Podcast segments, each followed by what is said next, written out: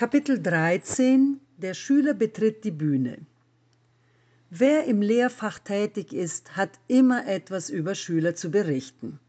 Zunächst einmal eine Geschichte über David Tabak.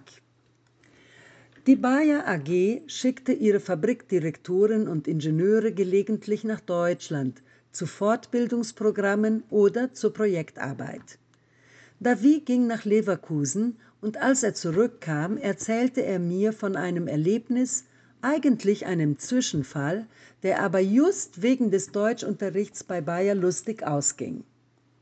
Seinerzeit wandten wir eine Methode namens BNS an, die wesentlich besser war als das übliche The Book is on the Table. Der Vorteil der Methode BNS lag darin, dass jede Lektion mit einem Dialog mit Protagonisten begann der im Laufe des Buches immer wieder auftrat.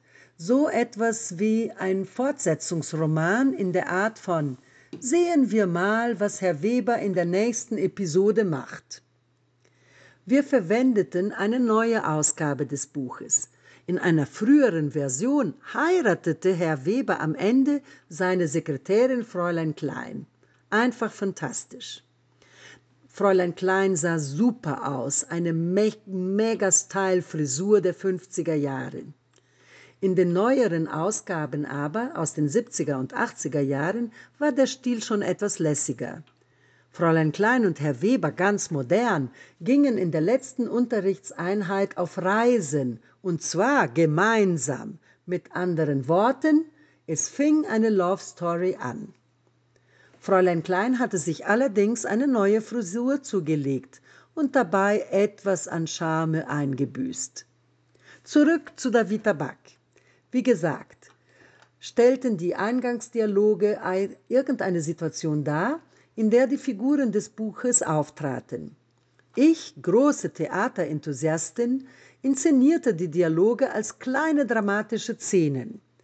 Die Schüler lernten zunächst den Part eines bestimmten Protagonisten auswendig und dann konnte die Szene aufgeführt werden. In der Lektion 13 oder 16, ich weiß nicht mehr genau, wird Herr Weber von einem Verkehrspolizisten angehalten, nachdem er ein Parkverbot missachtet hat.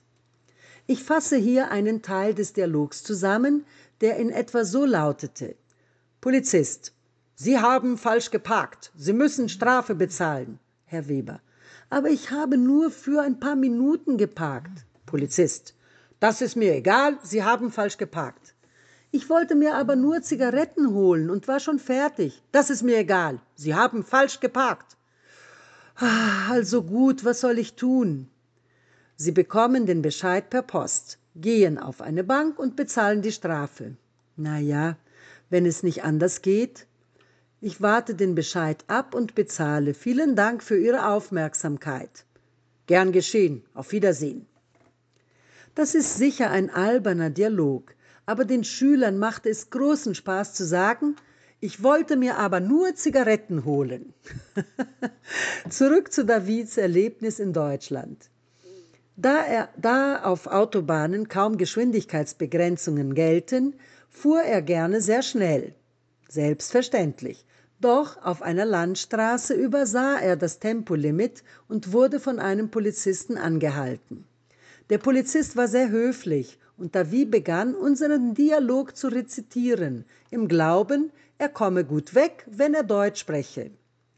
Nur war er derart angespannt, dass er den Dialog nicht an die korrekte Situation anpasste, in der es ja nicht um das falsche Parken ging, sondern um die Geschwindigkeitsübertretung, Entschuldigung, um die Geschwindigkeitsübertretung.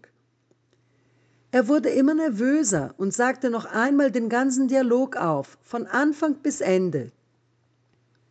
Mal spielte er Herrn Weber, der Zigaretten kaufen wollte.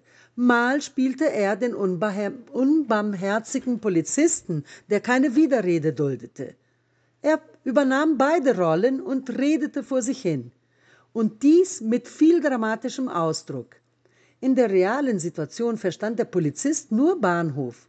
David war nicht zu bremsen und wiederholte dauernd, ich wollte mir aber nur Zigaretten holen. Ich wollte mir aber nur Zigaretten holen. Schließlich brach der Polizist in schallendes Gelächter aus, zollte David Anerkennung für das gute Deutsch und ließ ihn ohne Strafzettel ziehen. Seht ihr, wie hervorragend ein Rollenspiel funktionieren kann? Theater ist einfach spitze.